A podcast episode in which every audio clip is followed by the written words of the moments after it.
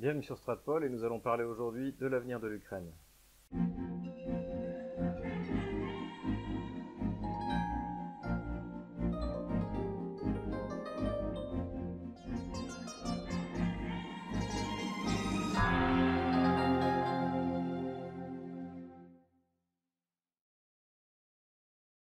Nous l'avons déjà dit à plusieurs reprises dans nos vidéos ou dans nos interviews sur euh, Russia Today ou sur euh, TV Liberté, eh bien que euh, aujourd'hui le nombre de scénarios pour l'Ukraine sont assez limités. À l'origine, il y avait, on peut dire, trois scénarios. Le premier, que nous allons toujours tout de suite liquider, était celui qui partait du principe qu'il était possible pour Kiev de gagner militairement la guerre contre les armées de la République populaire de Donetsk et les armées de la République populaire de Lugansk.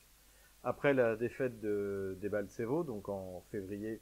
2015, euh, il est apparu que euh, l'armée ukrainienne ne serait plus capable de, remporter une victoire militaire décisive et même avait essuyé euh, trois importantes défaites. Je vous renvoie à nos précédentes vidéos. Suite donc à cette défaite de Debaltsevo, qui a des conséquences non seulement stratégiques, puisque Kiev perd l'espoir de pouvoir couper Lugansk de Donetsk et de couper Donetsk de la frontière russe, et en plus perd les réserves de, munitions et de matériel qui avaient été accumulées dans la poche de Debaltsevo justement pour, euh, pour lancer cette offensive. À cette occasion, on rappelle qu'ils ont même euh, abandonné euh, au moment de la, de, la, de la, débâcle un radar de détection artillerie que les Américains leur avaient offert. Le premier scénario, donc, qui aurait permis à Kiev de reprendre la main sur Donetsk et Lugansk, et de faire subir à, ces, à, ces, deux régions ce qu'ils ont fait subir à, à Odessa ou à Kharkov ou à Dnipropetrovsk ou à Zaporozhye, donc ces villes de la, de, la Nouvelle-Russie, eh bien, l'échec de ce scénario fait qu'il ne reste aujourd'hui que deux alternatives euh, pour Kiev. Le premier scénario consisterait pour le nouveau président Zelensky à appliquer les accords de Minsk, ce qu'il a promis euh, dans sa campagne électorale et ce qu'il répète et ce qu'il dit vouloir faire. Le problème, et on s'en souvient, euh, nous avons aussi plusieurs fois parlé de ça, c'est que les accords de Minsk sont un traité qui a été signé sous la défaite pour Kiev et dont le ministre des Affaires étrangères de l'époque, Pavel Klimkin, avait dit d'ailleurs qu'il n'était euh, qu'une recommandation et pas une obligation au lendemain même de la signature de ce traité. Alors que va faire la, nouvelle administration Zelensky? Eh bien, du point de vue déclaratoire, on entend tout et son contraire. Tantôt, comme je vous l'ai dit, que ces accords allaient être respectés, tantôt que finalement euh, on ne donnerait pas d'autonomie au Donbass,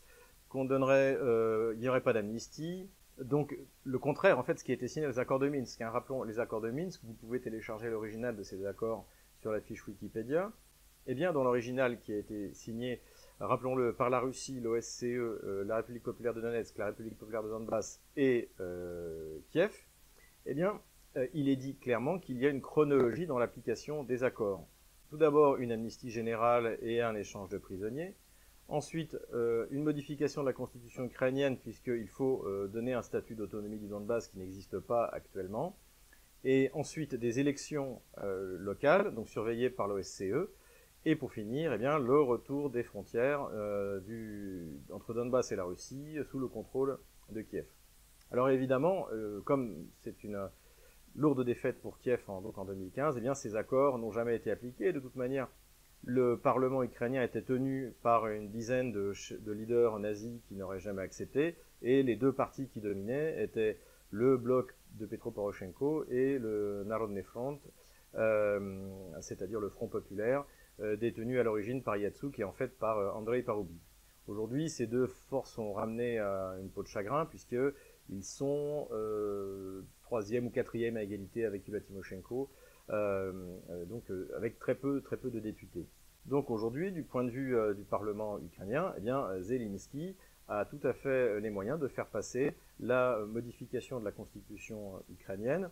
ou même si d'ailleurs le Parlement, il y avait encore des forces qui bloquent, il pourrait très bien provoquer un référendum, et on imagine bien que les 73-75% qui ont voté pour lui, eh bien, voteront pour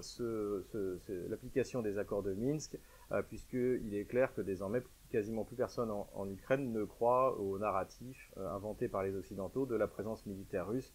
dans le Donbass. En admettant que le Parlement ukrainien accepte de voter ce changement de constitution, donc le Donbass va devenir euh, autonome, en tout cas au moins la partie contrôlée par les deux républiques populaires. Et par la suite, il y aura des élections. Ces élections vont démontrer clairement, non seulement vis-à-vis des, Ukrainiens, mais vis-à-vis du reste de, la planète, que eh les leaders des deux républiques sont très populaires et que les choix qui ont été pris ces cinq dernières années sont validés par la population locale. Donc évidemment, pour, euh, Kiev, ce serait, une catastrophe. Donc Kiev a tout fait pour réécrire à sa manière, euh, avec d'ailleurs l'appui des Occidentaux, dont la France hein, et l'Allemagne qui ont trahi leur parole puisqu'ils sont garants de cet accord, euh, pour essayer de, changer les étapes de cet accord, c'est-à-dire de reprendre d'abord le contrôle sur le Donbass, euh, puis euh, ensuite euh, de faire des élections sous le contrôle de Kiev, et ensuite peut-être de donner le statut d'autonomie. Donc évidemment tout ça, Moscou a refusé de valider ça, et a exigé qu'on s'en tienne aux accords de Minsk, et de toute manière cette solution n'aurait pas été acceptée par Donetsk ou par Lugansk. Aujourd'hui, Zelensky est face au même choix. Appliquer les accords de Minsk, alors tout le monde verra que la DNR et la LNR sont très populaires au sein des populations locales. Ensuite, les gens vont commencer à circuler, ils s'apercevront que contrairement à, l'Ukraine qui vienne, eh bien, la médecine est toujours gratuite, qu'il euh, y a des tas d'avantages sociaux qui ont été maintenus euh, par ces deux républiques et qu'il fait, finalement meilleur vivre à partir du moment où il n'y a plus de bombes qui tombent euh, à Donetsk ou à Lugansk que dans les autres régions d'Ukraine. Les derniers événements, les dernières déclarations montrent que pour l'instant, Zelensky soit ne veut pas, soit ne peut pas appliquer les accords de Minsk, et même ce qu'on appelle euh, ici la formule Steinmeier, que j'appellerais moi plutôt le compromis Steinmeier. C'était un compromis qui avait été mis en place en, 2016 sous l'impulsion du euh, ministre des Affaires étrangères euh, allemand, devenu président de l'Allemagne. Eh bien, il avait mis en, place un compromis pour essayer de faire appliquer les accords par Kiev. Il s'agissait de dire que l'Ukraine allait donner l'autonomie au Donbass, mais que l'autonomie serait définitive uniquement une fois que les élections locales auraient été validées par l'OSCE. Mais on se rend bien compte que de toute manière, le, résultat aurait été le même, euh, puisque eh l'Ukraine ne veut pas d'élections du tout dans le Donbass, euh, ni, euh, ni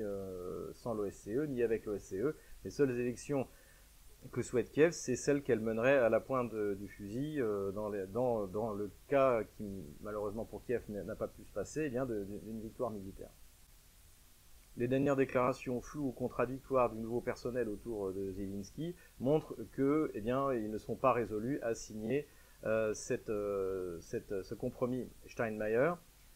et que c'est d'ailleurs pour cela que la Russie a annulé finalement la rencontre au format Normandie, puisque Vladimir Poutine l'avait bien dit euh, à différentes reprises, et notamment euh, lorsqu'il était venu au fort de Brégançon, que ça ne sert à rien de se rencontrer si rien n'a été préparé par les différentes chancelleries. Donc aujourd'hui, euh, finalement, on en est au point mort. Rappelons que les échanges de prisonniers qui ont lieu n'étaient en fait pas des échanges, puisque la Russie et l'Ukraine ne sont pas en guerre,